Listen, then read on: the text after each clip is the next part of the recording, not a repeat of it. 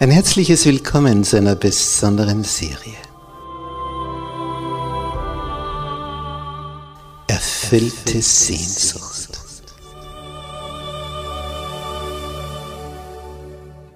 Die Welt der Bibel.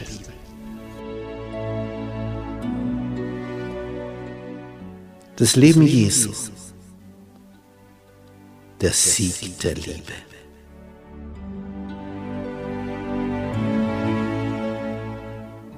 Der Sohn Gottes. Kommt aus dem Weltall, schlüpft hier in diesen menschlichen Körper, ja sogar im Embryonalzustand und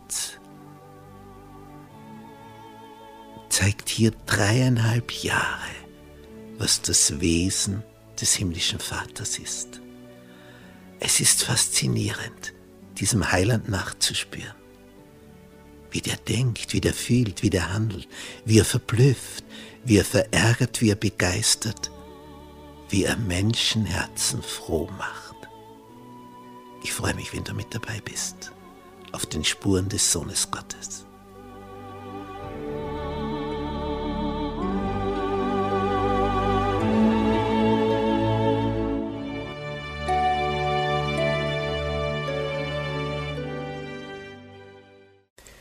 Gnade sei mit euch und Friede von Gott unserem Vater und dem Herrn Jesus Christus.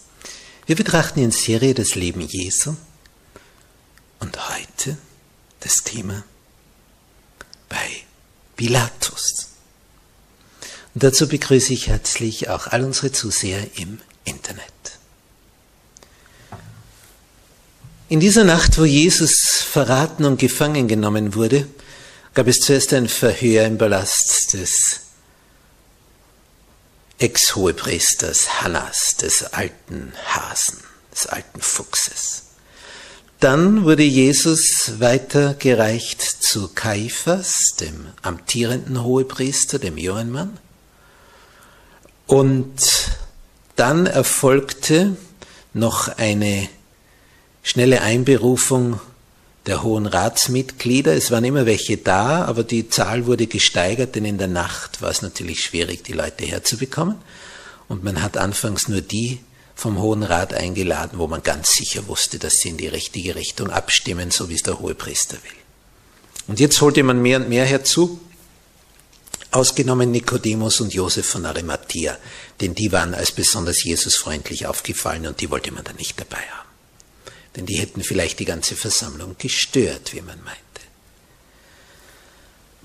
Nun, als Jesus diese entscheidende Frage vom Hohepriester gestellt wurde, ich beschwöre dich bei dem lebendigen Gott, dass du uns sagest, ob du der Sohn Gottes seist.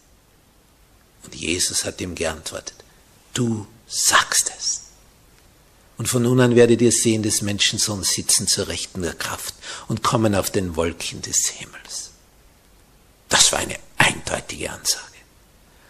Habt ihr die Gotteslästerung gehört? Er zerriss sein Kleid, was er niemals hätte dürfen, laut Bibel, der Hohepriester. Und dann erklärten sie Jesus des Todes schuldig, weil er sich selbst zu Gottes Sohn gemacht hat. Obwohl es war. Er wurde gefragt, unter Eid gestellt. Ich beschwöre dich bei dem lebendigen Gott. Es hat keine Nachdenkpause eingesetzt. Was nicht sein darf, darf nicht sein. Er darf es einfach nicht sein. Fertig. So, jetzt fehlte nur noch die Bestätigung vom römischen Statthalter namens Pontius Pilatus. Dieser Mann war Statthalter. Nun, im römischen Verwaltungssystem war ein Statthalter einer Provinz ein enorm mächtiger Mann. Also viel Höheres konntest du außerhalb von Rom nicht werden. Also wenn du ein ganzes Gebiet, eine ganze Provinz verwaltest und diese Position war also so hoch, man war nur mehr direkt dem Kaiser untertan. Also auf der zweiten Etage. Und fernab von Rom. Und das Einzige, was Rom interessiert hat, dass aus dieser Gegend die Steuern nach Rom fließen. Und solange das floss, konnte man dort schalten und walten als Statthalter, was man wollte. Mein Aufstand sollte möglichst keiner sein. Denn wenn nach Rom das durchtragen, dass es da ständig Rebellion und Aufstände gibt, wo der Statthalter nicht in der Lage ist, das ruhig zu halten, ja, dann hat man so einen auch gern ausgetauscht.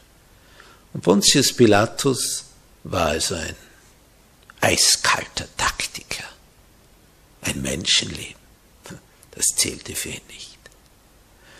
Er wird in aller Früh aus dem Bett geholt, aufgeweckt.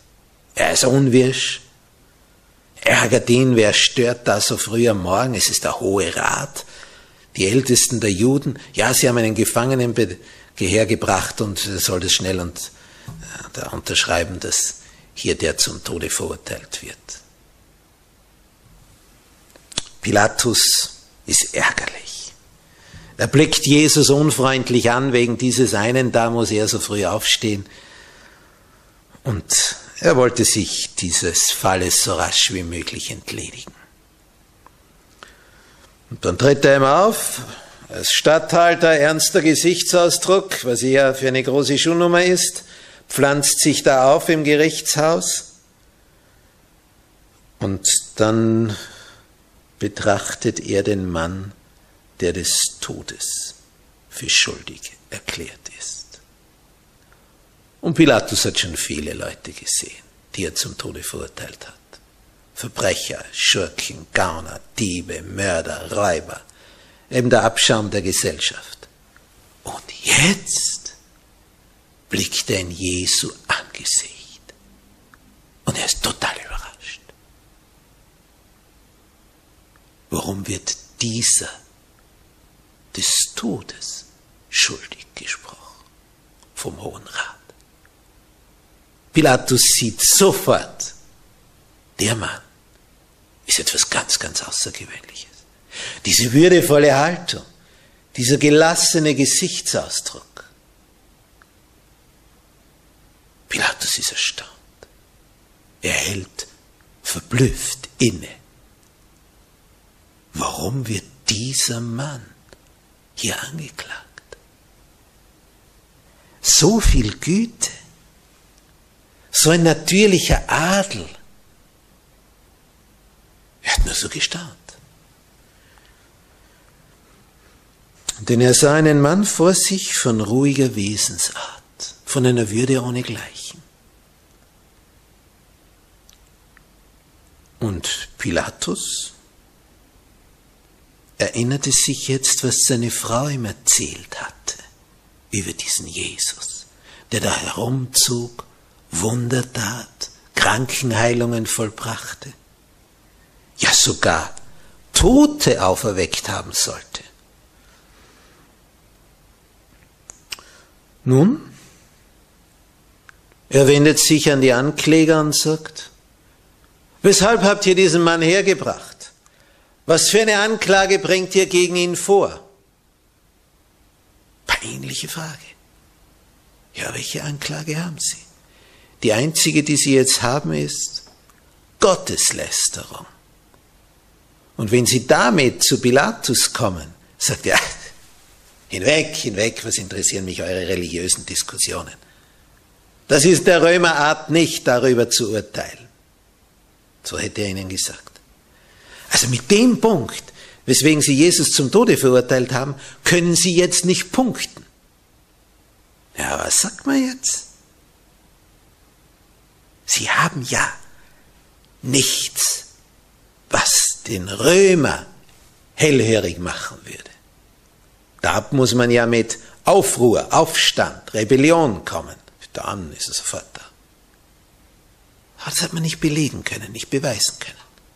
Denn das mit Geheimbund gründen, das hat Jesus gleich widerlegt. Ich habe frei und offen in den Synagogen und im Tempel gelehrt. Ja, da, da, gegen das können Sie nicht sagen. Jesus sagt, fragt die, die es gehört haben, was ich gesagt habe. Fragt sie. So, und jetzt stellt Pilatus diese simple Frage. Was ist eure Anklage? Weswegen habt ihr ihn hergebracht? Und jetzt kommt eine hochinteressante Antwort. Wäre dieser des Todes nicht schuldig, hätten wir ihn nicht hergebracht.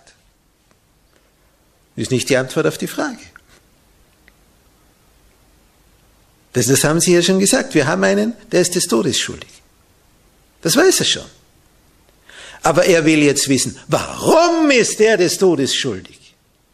Was ist der Grund?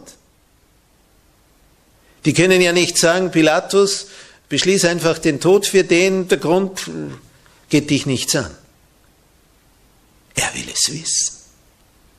Denn er entscheidet, dass ein Mensch getötet wird. Da will er den Grund der Anklage wissen. So viel Rechtsempfinden hat dieser Statthalter schon. Also nicht einfach mir nichts, dir nichts sagt, ja, ich vertraue euch, ihr werdet schon wissen, was ihr tut und denkt und handelt. Er will es wissen. Wäre dieser nicht ein Übeltäter, wir hätten ihn dir nicht überantwortet. So. Aber damit gibt sich Pilatus nicht zufrieden. Pilatus hat gehört, dass dieser Jesus einen Mann namens Lazarus, der schon vier Tage im Grab war, kürzlich von den Toten auferweckt hat. Vier Tage im Grab. Jetzt lebte dieser Lazarus. Was hat er gehört?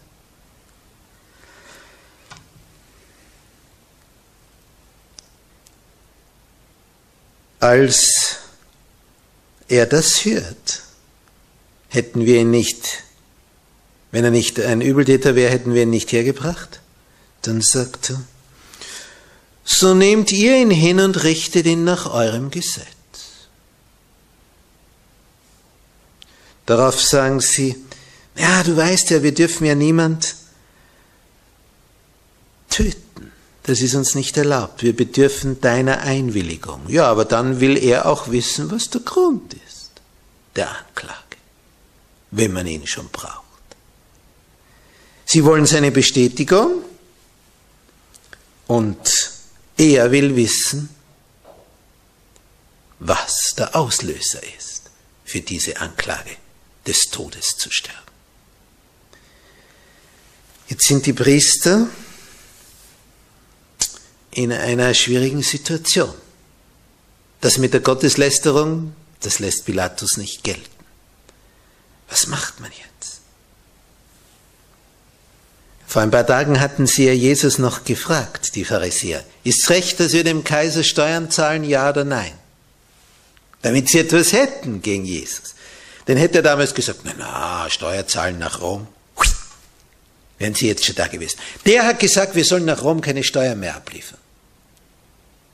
Das brauchst du Pilatus nicht zweimal sagen.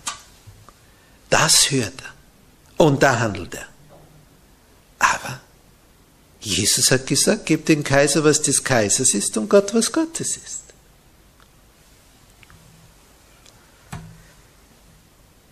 Pilatus merkte, die sind in Verlegenheit. Er durchschaute ihre Absicht. Im Matthäus-Evangelium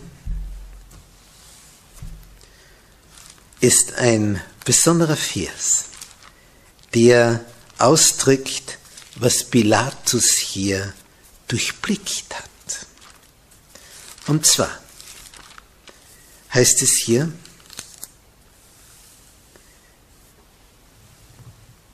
Matthäus 27, Vers 18. Er wusste, dass sie Jesus aus Neid überantwortet hat. Er ist ein Staatsmann. Er hat schon viel erlebt, viele Intrigen gesehen. Und er sieht mit einem Blick, die sind voller Eifersucht dabei, einen zum Tod zu bringen. Dabei muss er insgeheim lächeln. Eine neue Nummer eins ist aufgetaucht. Und diese neue Nummer eins wollen sie loswerden, damit die bisherige Nummer eins nicht in Gefahr ist. Denn der Hohepriester ist der eifrigste, das zu fordern. Und das nun nimmt Pilatus genüsslich wahr. Er merkt, ist kein Verbrecher, ist kein Aufwiegler, ist kein Aufrührer, es ist ein Spitzenmann. mit dem sie aber nicht in Harmonie sind. Die Juden unter sich kämpfen um den ersten Platz. Sie wollen einen loswerden und er, der Römer, soll die Dreckarbeit dabei machen. Da will er nicht mittun.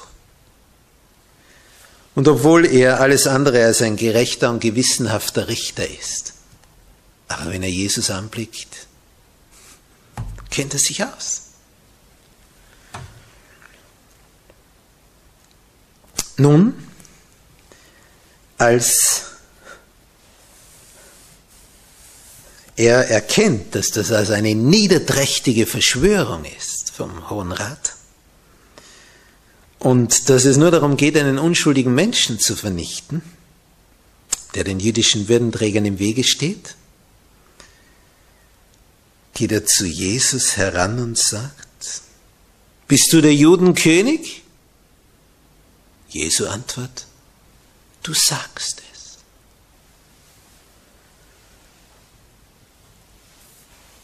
Und jetzt schreien sie, diese aus dem Hohen Rat. So hast du das gehört? Der Judenkönig, der will sich selber zum König machen. Obwohl du unser Statthalter bist, du, Pilatus. Und es entsteht ein ohrenbetäubendes Geschrei. Priester, Schriftgelehrte, Oberste fordern das Todesurteil. Töte ihn, töte ihn. Pilatus wundert sich. Und er wendet sich an Jesus und wundert sich, dass der ganz ruhig dasteht, als ob ihn das Ganze nichts anginge. Sagt er, antwortest du nichts? Sieh, wie hat sie dich verklagen? Jesus scheint es gar nicht zu hören. Jesus antwortet ihm nichts. Er steht ganz schweigend da. Oh, und die bösen Anschuldigungen, die prallen heran wie eine Welle nach der anderen. Und Jesus rührt sich nicht von der Stelle. Sagt gar nichts. Steht einfach ruhig da. Das verwundert Pilatus noch mehr. Ich meine, es geht um Tod und Leben. Wer sich nicht verteidigt, ist er tot. Da geht es ja nicht um eine Diskussion, wer hat Recht. Es geht um das Leben des Angeklagten. Da wird jeder emotional und, und, und zieht alle Register, um da zu überleben. Jesus, ganz gelassen, ganz gelassen. Das irritiert Pilatus. So etwas hat er noch nie gesehen. Er merkt, wie jeder zittert, wenn es um Leben und Tod geht wie die hartgesottensten Verbrecher in die Knie gehen und um ihr Leben winseln. Dieser Jesus steht hier wirklich wie ein König. Pilatus ist berührt. Erstaunt. Der Heilige Geist wirkt an Pilatus. Er fragt ihn noch einmal, bist du der Judenkönig? Und Jesus sagt, redest du das von dir selbst oder haben es dir andere von mir gesagt? Bist du selber zu der Erkenntnis gekommen? Das war es nämlich. Aber jetzt kommt der Stolz in dem römischen Statthalter in die Höhe. Der sagt ihm, bin ich denn ein Jude? Das Volk und die Hohenpriester, die haben mich hier mit dir konfrontiert. Was hast du getan? Und dann sagt Jesus, mein Reich ist nicht von dieser Welt. Da lauscht darüber. Mein Reich ist nicht von dieser Welt. Äh, man kann ja nur hier leben auf diesem Planeten, wo sonst? Mein Reich ist nicht von dieser Welt. Wäre mein Reich von dieser Welt, meine Diener würden darum kämpfen, dass ich den Juden nicht überantwortet würde. Aber nun ist mein Reich nicht von dieser Welt. Da sprach zu Pilatus zu ihm, so bist du dennoch ein König? Du sagst es. Ich bin ein König. Ich bin dazu geboren und in die Welt gekommen, dass ich für die Wahrheit zeugen soll. Und wer aus der Wahrheit ist, der hört meine Stimme. Nun, Pilatus fragt, und was ist Wahrheit? Wir kennen die Antwort Jesu, aber Pilatus wartet sie nicht mehr ab. Jesus hätte ihm sonst gesagt, ich bin die Wahrheit. Ich bin der Weg. Ich bin das Leben. Und niemand kommt zum Vater, außer durch mich. Nun, Pilatus fragt, was ist Wahrheit, wartet aber die Antwort nicht mehr ab.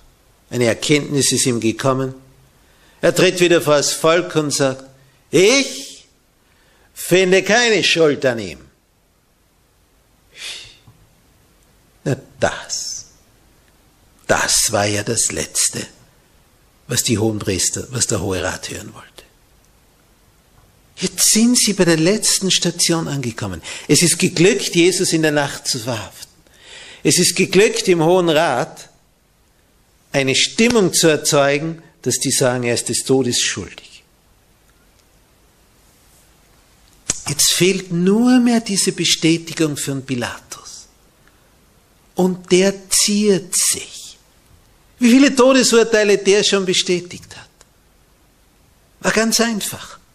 Das war nie ein Thema. Aber Jesus, da tut er herum und drückt herum.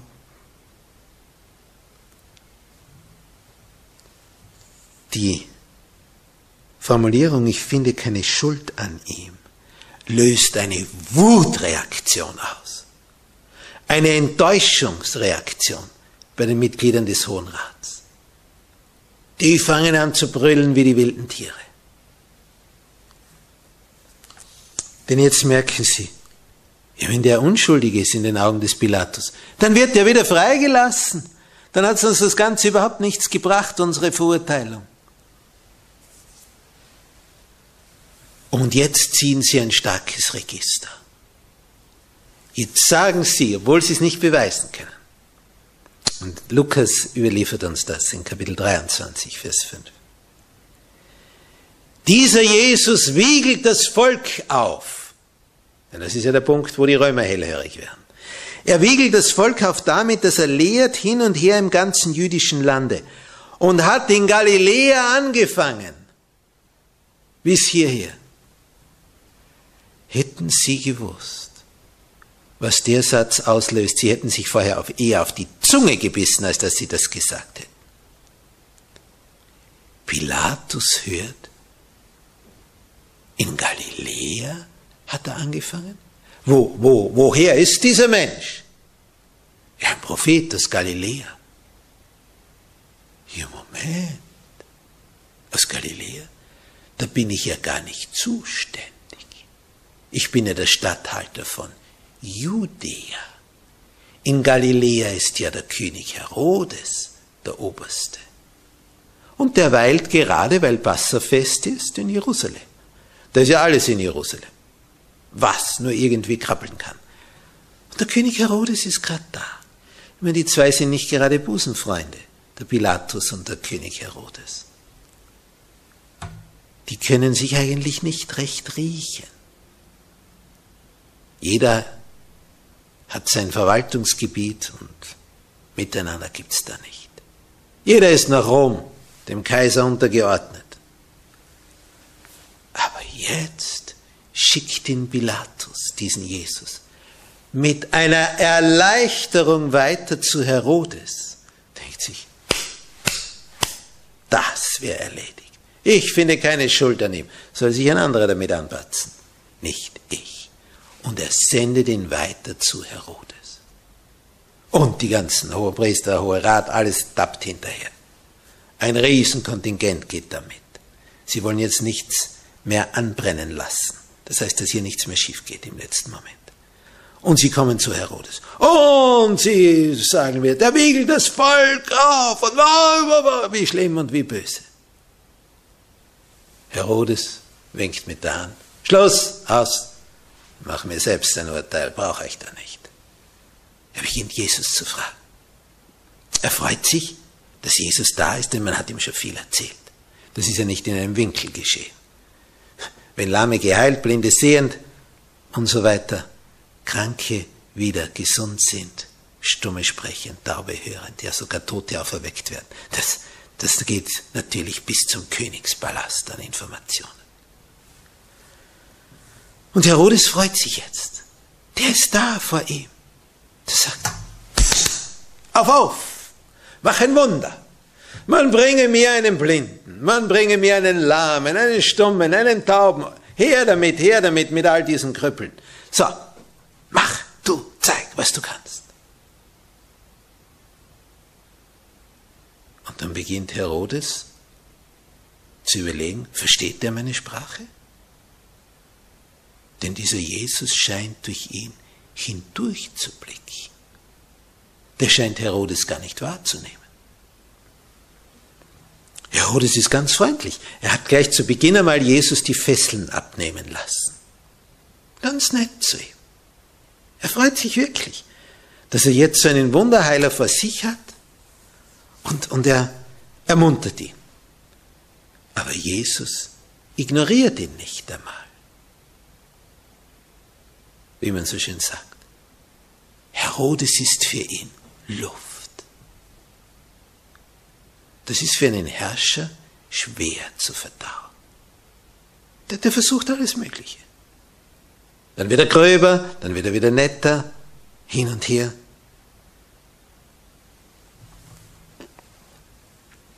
Und dann versucht er,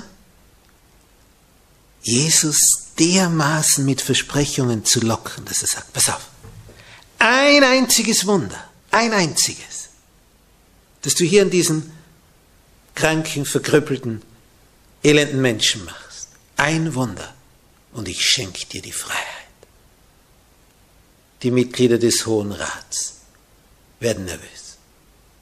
Sie werden sehr nervös, denn sie haben oft genug erlebt, wie Kranke geheilt wurden. Sie wissen, Jesus kann das. Der braucht jetzt nur ein Wunder tun. Sie wissen, der schafft das. Und zwar locker schafft er das. Einfach so. Jetzt wird es ihnen heiß. Denn Herodes hat gerade gesagt, mach ein Wunder, wenn du das machst, lasse ich dich frei. Jetzt wollen sie dem vorbeugen. Und jetzt rufen sie, ja, das, das funktioniert ja nur deswegen, weil dieser eine mit dem Bösen in Verbindung ist. Er ist der Oberste der Teufel.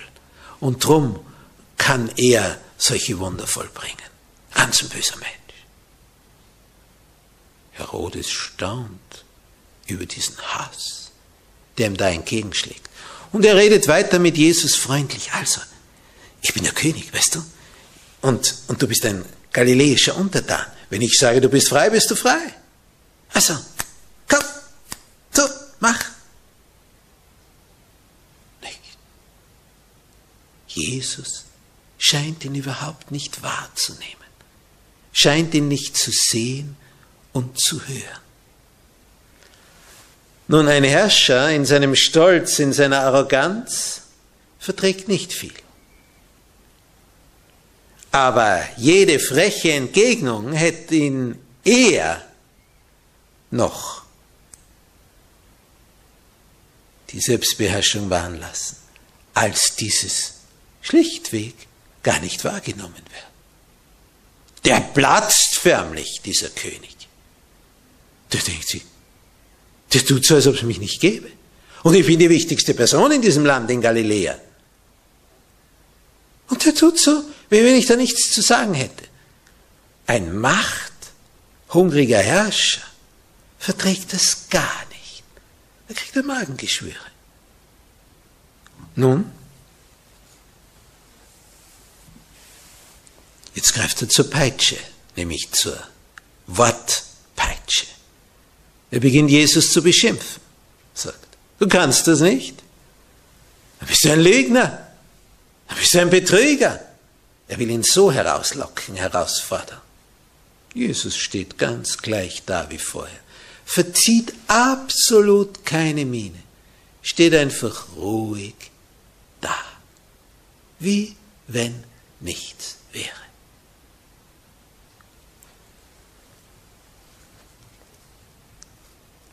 Nun, Herodes versteht nicht, warum Jesus nichts sagt. Was er ihm noch sagen sollen? Er hat aufgrund seines Vollrausches und dem Wunsch seiner Frau Johannes, den Täufer, den größten Propheten aller Zeiten, enthaupten lassen. Und das blutige Haupt des Johannes auf dem Silbertablett serviert. Dieses Haupt, dieser Anblick, der ist ihm nie, nie mehr aus dem Kopf gegangen. Er hat immer wieder dieses Haupt vor sich gesehen. Diesen geköpften Johannes den Täufer. Und er kann nicht mehr gut schlafen seitdem. Immer wieder verfolgen ihn diese Bilder, kommen immer wieder zu ihm. Was hat ihm Jesus noch zu sagen? Er hat die Grenzen der Langmut Gottes längst überschritten. Darum hat Jesus für ihn nicht ein einziges Wort, nichts, absolut nichts. Er schweigt wie ein Grab.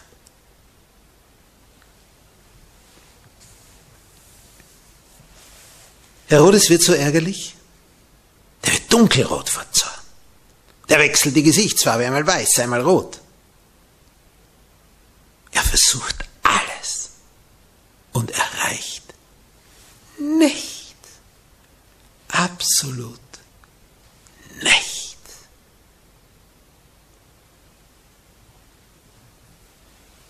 Da sagt er, wir werden dich schon zu sprechen bringen.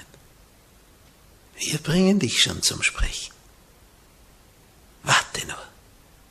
Und dann überlässt er Jesus dem Willen der Soldaten. Die dreschen auf ihn ein. Die prügeln ihn. Die schlagen ihn. Aber Jesus gibt keinen Laut von sich. Dann will man Jesus noch verhöhnen, verspotten und gibt ihm einen weißen Umhang. Die zwei kostbarsten Farben jener Zeit vor 2000 Jahren war der Umhang aus Purpur, Farbstoff der Purpurschnecke, da brauchtest du tausende von Schnecken, musstest du herauftauchen. Und wenn du sie dann ausdrückst, die Purpurschnecke, liefert sie einen Tropfen Farbe. Du brauchst also tausende von Schnecken. Musst jede einzeln rauftauchen. Jede. Drum war so ein Purpurmantel nur für die oberste Schicht vorbehalten. Das konnte sonst niemand kaufen.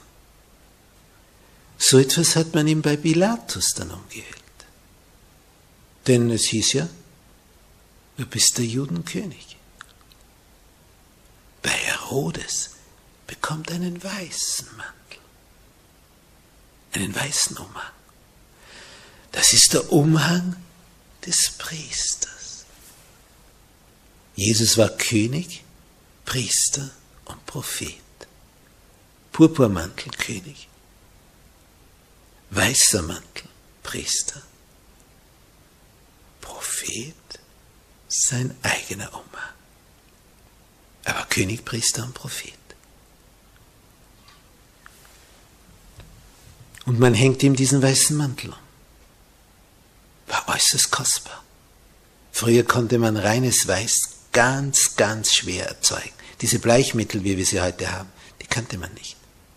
Purpur war extrem schwer und Weiß extrem schwer herzustellen.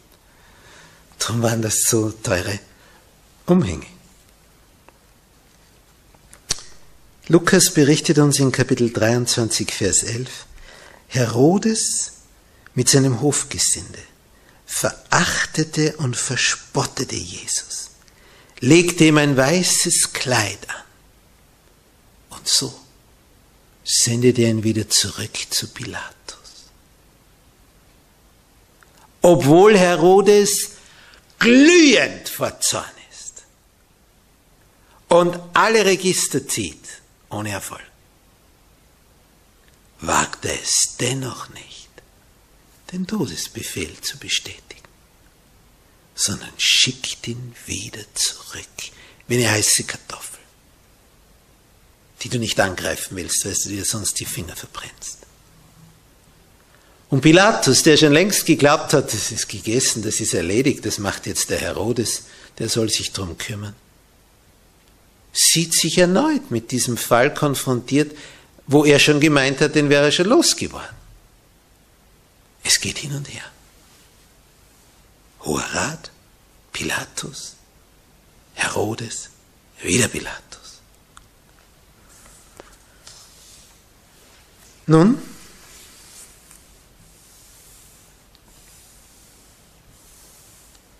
Pilatus wird ungeduldig. Die sind lästig, die sind hartnäckig, die wollen seinen Tod. Er will es nicht, er weiß, der ist völlig unschuldig. Und dann versucht er einen Kompromiss. Er hat erklärt, dass Jesus unschuldig ist. Herodes hat auch keine Schuld an ihm entdeckt, sonst hätte er nicht wieder zurückgesandt. Und jetzt kommt Pilatus zu folgendem Schluss. Lukas 23, Vers 16. Ich will ihn also züchtigen lassen und losgeben. Im Klartext, ich lasse ihn geißeln. Der Kompromiss schaut also so aus, obwohl er unschuldig ist, sagt sich Pilatus. Kann ich sofort freilassen. Aber weil ihr so hartnäckig seinen Tod fordert, machen wir ein Mittelding. Wir lassen ihn auspeitschen. Dann habt ihr eure Freude und ich habe nicht zum Tode verurteilen müssen. Alles klar? Er wählt so eine Art Mittelweg. Ja, aber entweder ist Jesus unschuldig oder ist es nicht. Er hat gesagt, ich finde keine Schuld an ihm. Wieso soll er dann ausgepeitscht werden? Ja, um den Anklägern, weil sie halt gerade so laut brüllen, zu Diensten zu sein. Hat das etwas mit Recht zu tun? Wenn einer unschuldig ist, ihn geißeln lassen? Weißt du, was eine Geißelung ist? Hat hier schon einmal jemand mit einem Lederriemen über deine Haut drüber geschlagen? Über deine entblößte Haut, vielleicht über deinen entblößten Rücken. Weißt du, wie das brennt? Und man hat in diesen Lederriemen Knochensplitter eingebunden. Mit welchem Sinn? Dass deine Haut von diesen Splittern wie von einem Messer aufgeschnitten wird. Und nach wenigen Schlägen mit dieser Geißel, dieser Peitsche, platzt die Rückenhaut auf und die Haut hängt in Fetzen herunter. Weißt du, was das für ein Schmerz ist? Hast du schon irgendwo, vielleicht nur bei den Fingernägeln neben, so eine kleine Stelle gehabt, wo ein Millimeter breiter Hautfaden losgegangen ist? Wie das weh tut. Ist ja nichts. Und jemand zerfetzt deinen Rücken. 40 Schläge, weniger eins. Ich finde keine Schuld an ihm, aber ich lasse ihn züchtigen und dann will ich ihn euch losgeben. Diese Handlung hat jetzt die Menge Blut riechen lassen. Zuerst hat er gesagt, er findet keine Schuld an ihm, jetzt lässt er ihn geißeln da ist noch mehr drin.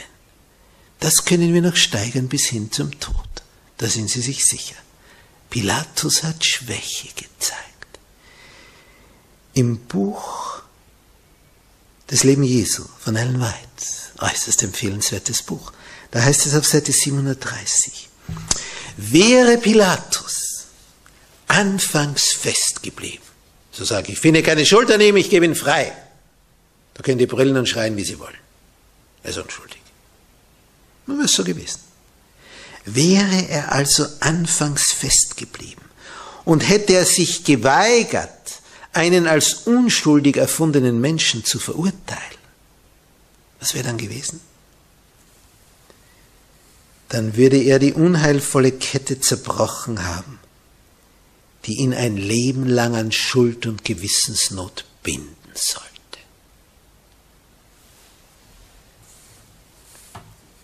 Hätte er von Anfang an gemäß seiner Überzeugung gehandelt, dann wären die Juden nicht so anmaßend geworden, ihm Vorschriften zu machen.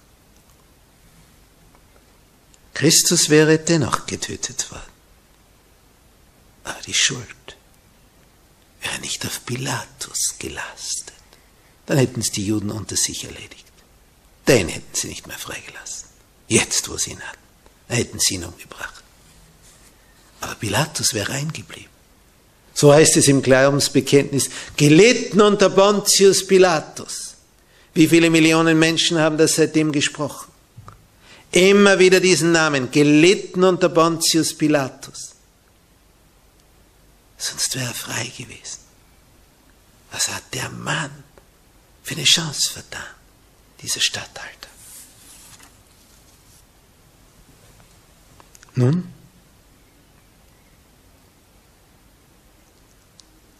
In dem Moment kommt ein Bote und reicht ihm eine Schriftrolle. Pilatus öffnet sie und er erstarrt. Ein Brief von seiner Frau? Wieso das? Jesus hat gebetet für Pilatus. Als Gefangener, als Verhafteter. Er hat für ihn gebetet, dass er nicht schuldig werden muss, dass er sich recht entscheidet. Und er hat anfangs recht entschieden. Denn er hat ja gesagt, ich finde keine Schuld an ihm. Jetzt steht in diesem Brief des, der, der Frau des Pilatus Folgendes. Sie hat, weil Jesus gebetet hat, eine Vision gehabt. Was hat sie gesehen? Sie sieht Jesus beim Verhör im Gerichtshaus. Sie sieht seine Hände gefesselt wie die eines Verbrechers. Sie sieht, was Herodes und seine Soldaten mit Jesus aufführen in dieser Vision. Sie hört die neiderfüllten heimtückischen Priester und Obersten ihn hartnäckig anklagen und verurteilen. Sie sieht, wie Pilatus ihn geißen lässt und sagt, ich finde keine Schuld an ihm. Sie sieht, wie Pilatus das Todesurteil spricht. Sie sieht, wie Christus den Mördern übergeben wird. Sie sieht das Kreuz. Sie sieht die Erde in Finsternis gehüllt. Sie sieht voraus und hört den Schrei, es ist vollbracht. Sie erlebt alles mit. Und dann sieht sie Jesus kommen auf der großen weißen Wolke, begleitet von Tausenden und Abertausenden von Engeln. Und da erwacht sie mit einem Schrei. Sie begreift, mein Mann ist im Begriff, den zu verurteilen, der der Weltenherrscher ist, der Herrscher des Universums. Darum hat sie aufgeschrieben, habe du nichts zu schaffen mit diesem Gerechten. Ich habe seinetwillen im Traum viel erlitten. Nun ist Pilatus mehr denn je überzeugt, diesen Mann nicht zu verurteilen. Er hört stark auf seine Frau in dieser Hinsicht. Habe du nichts zu schaffen mit diesem Gerechten. Ich habe heute viel erlitten im Traum um seinetwegen.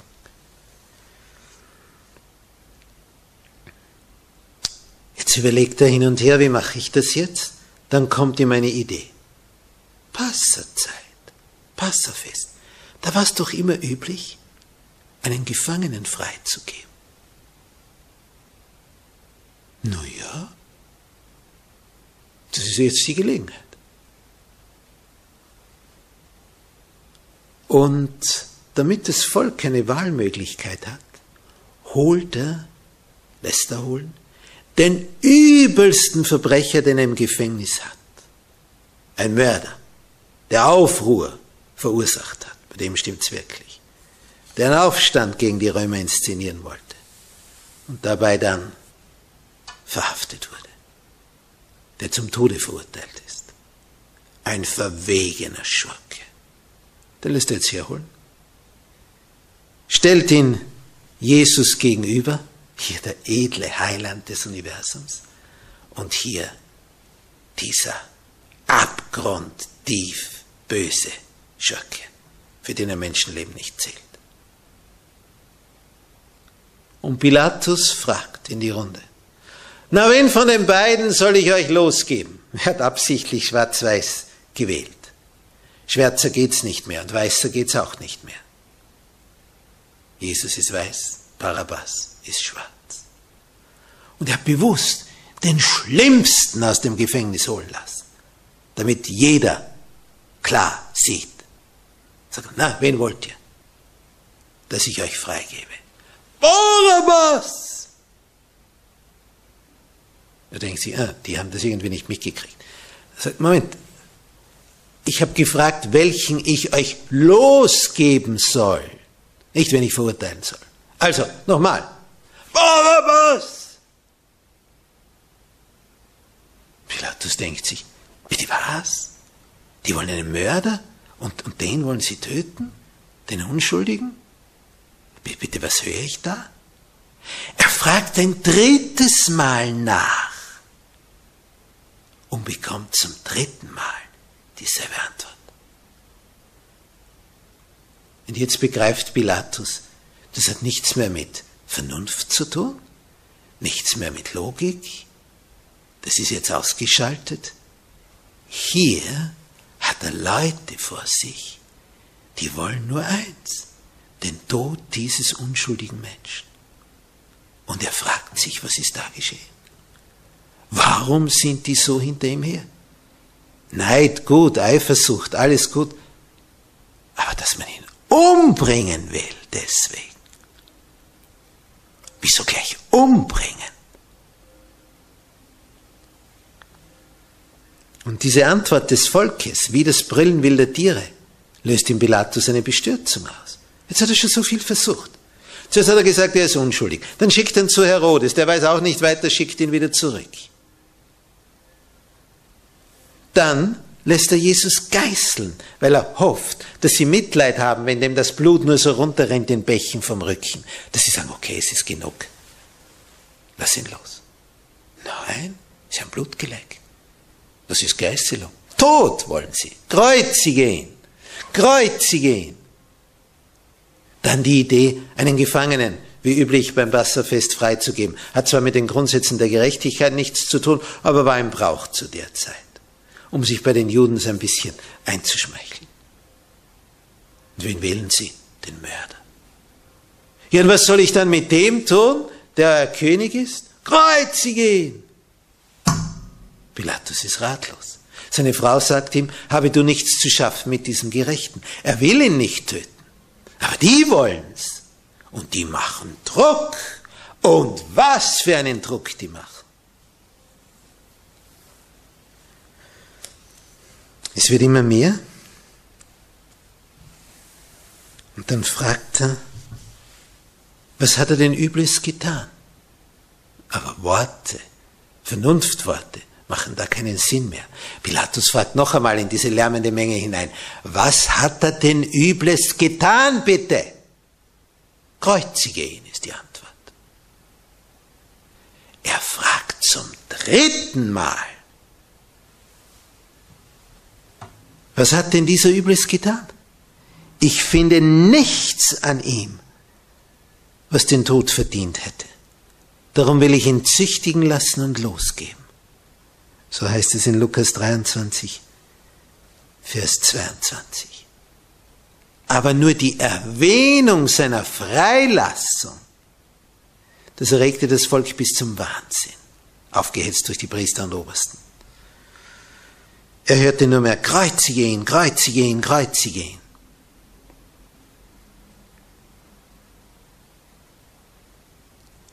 Als Jesus so gegeißelt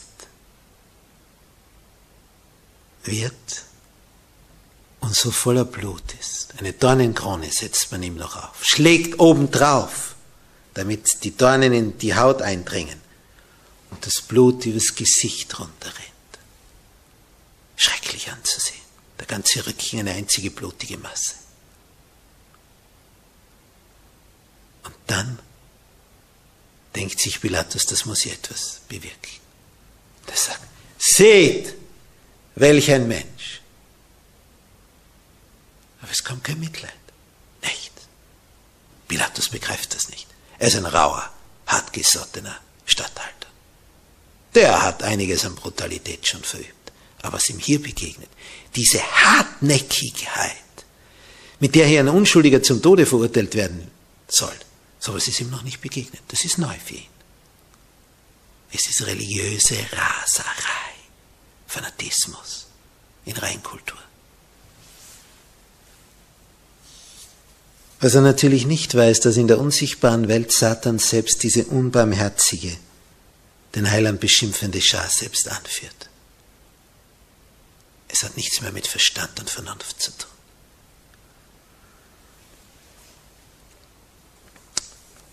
Es heißt im Buch Das Leben Jesu auf Seite 733, es war Satans Absicht, den Herrn, wenn möglich, zu einem Vergeltungsschlag zu reizen oder ihn dazu zu bewegen, zu seiner Befreiung ein Wunder zu wirken und auf diese Weise den Erlösungsplan zunichte zu machen. Ein einziger Makel auf Jesu Leben, ein einmaliges Versagen seiner menschlichen Natur beim Ertragen dieser furchtbaren Prüfung würde genügen, aus dem Lamm Gottes ein unvollkommenes Opfer zu machen. Und damit wäre die Erlösung der Menschheit vereitelt worden, wenn hier Jesus ausgezuckt wäre. Aber er, der auf einen Befehl hin alle himmlischen Herrscher hätte herrufen können, unternahm nichts zu seiner Befreiung, nichts. Er war bereit zu sterben als das Lamm, das seinen Mund nicht auftut vor seinem Schierer. Und was war der größte Beweis seiner Gottheit? Seine unendliche Sanftmut und Geduld trotz dieser rohen Behandlung. Er jammert nicht, er schreit nicht, er klagt nicht. Er erträgt alles, schweigend. Jesus steht vor dem Volk, gegeißelt, aber mit Sanftmut und Ergebenheit. Dann kommt es zum letzten Gespräch zwischen Pilatus und Jesus. Jesus sagt nichts. Dann sagt Pilatus hochmütig, redest du nicht mit mir? Weißt du nicht, dass ich Macht habe, dich loszugeben und Macht habe, dich zu kreuzigen? Es liegt an mir. Also spiel mit, sonst bist du chancenlos. Das heißt das. Und Jesus sagt ihm, und der Evangelist Johannes hat uns das überliefert in Kapitel 19, Vers 10 und 11. Du hättest keine Macht über mich, wenn sie dir nicht von oben gegeben wäre. Darum, der mich dir überantwortet hat, der hat größere Sünde als du.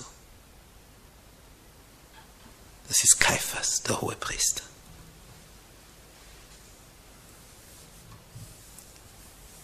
Als sie merken, es funktioniert nicht und Pilatus will trotzdem nicht, greifen sie zum letzten Mittel und sagen, lässt du diesen los, dann bist du des Kaisers Freund nicht mehr. Das war der Todesstoß für Pilatus. Jetzt fürchtet er sich. Jetzt hat er Angst. Jetzt geht er in die Knie. Das war der Satz. Das heißt im Klartext, wenn du den jetzt nicht zum Tode verurteilst, dann sind wir in Rom und dann erzählen wir alle deine Gräueltaten, die du hier in Judäa angestellt hast und dann bist du deines Postens enthoben. Und das weiß Pilatus. Und trotzdem will er nicht töten.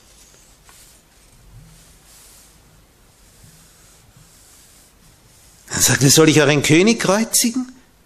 Und sie sagen gotteslästerlich, wir haben keinen König außer dem Kaiser. Sie, die nichts lieber hätten, als dass die Römer fort sind. Dann sagt er, lässt sich eine Schüssel bringen, wäscht die Hände, sagt, ich bin unschuldig an seinem Blut. Seht ihr zu. Und sie rufen, unvorstellbar, sein Blut komme über uns und unsere Kinder. Wahnsinn. Überlegt den Satz. Sein Blut komme über uns und unsere Kinder. Verrückt. Und es wurde wahr, über all die Jahrhunderte. Bis hin zu den Gräueltaten des nationalsozialistischen Regimes. Sein Blut komme über uns und unsere Kinder. Pilatus ging in die Knie, weil er seines Postens nicht enthoben werden wollte.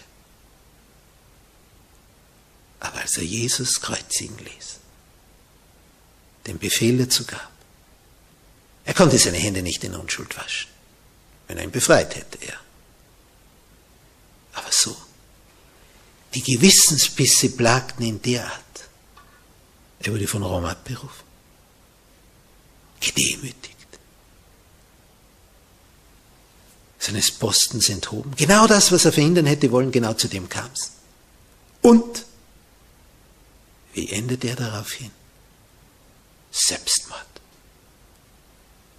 So endet einer, der Jesus nicht töten wollte und sich zwingen ließ, weil ihm das Hemd näher war als der Rock. Lieber einen Unschuldigen töten, als selber den Job verlieren, den er dann dennoch verloren hat. Wie kurzsichtig. Handelst du auch manchmal so? sei weiser und blicke weiter, dass es dir nicht ergeht wie Pilatus. Amen. Unser Herr und Heiland, es ist unfassbar. Während dieser Gerichtsverhandlung hast du noch für Pilatus gebetet, dass er nicht umkommt, dass er sich recht entscheidet. Dann hätte ihm der Hohe Rat allein dieses Urteil vollstreckt. Sie hätten dich trotzdem umgebracht. Sie waren wie die wilden Tiere, ja schlimmer noch.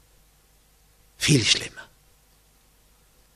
Aber Pilatus hätte sein Leben gerettet und du hast alles versucht, ihn zu retten. Und er hat alles versucht, dich zu retten, Herr. Aber dann, als es an die Substanz ging, als es um seinen Job ging, um den Statthalterposten in Judäa, und er die Angst bekam, er könnte in Rom verklagt werden, dann tat er alles, was sie wollten. Dann hatten sie ihn in seiner Hand. Dann war ein Spielball in ihren Händen. Bing, bong, konnten sie dann mit ihm spielen. Oh Herr, bewahre uns davor, dass wir so kurzsichtig handeln. Genau was er verhindern wollte, das ist ihm widerfahren, diesem Pilatus. Er steht hier als mahnendes Beispiel im Selbstmord geendet. O Herr, schenk uns Weisheit und Kraft und Mut und Rückgrat, dass wir nicht so jämmerlich handeln, wie er hier in die Knie gegangen ist, dieser Pilatus. Und wie du, Herr, geradlinig dagestanden bist. Mit welcher Würde, mit welcher Erhabenheit. Oh, wie bist du groß. Wie bist du groß, Herr.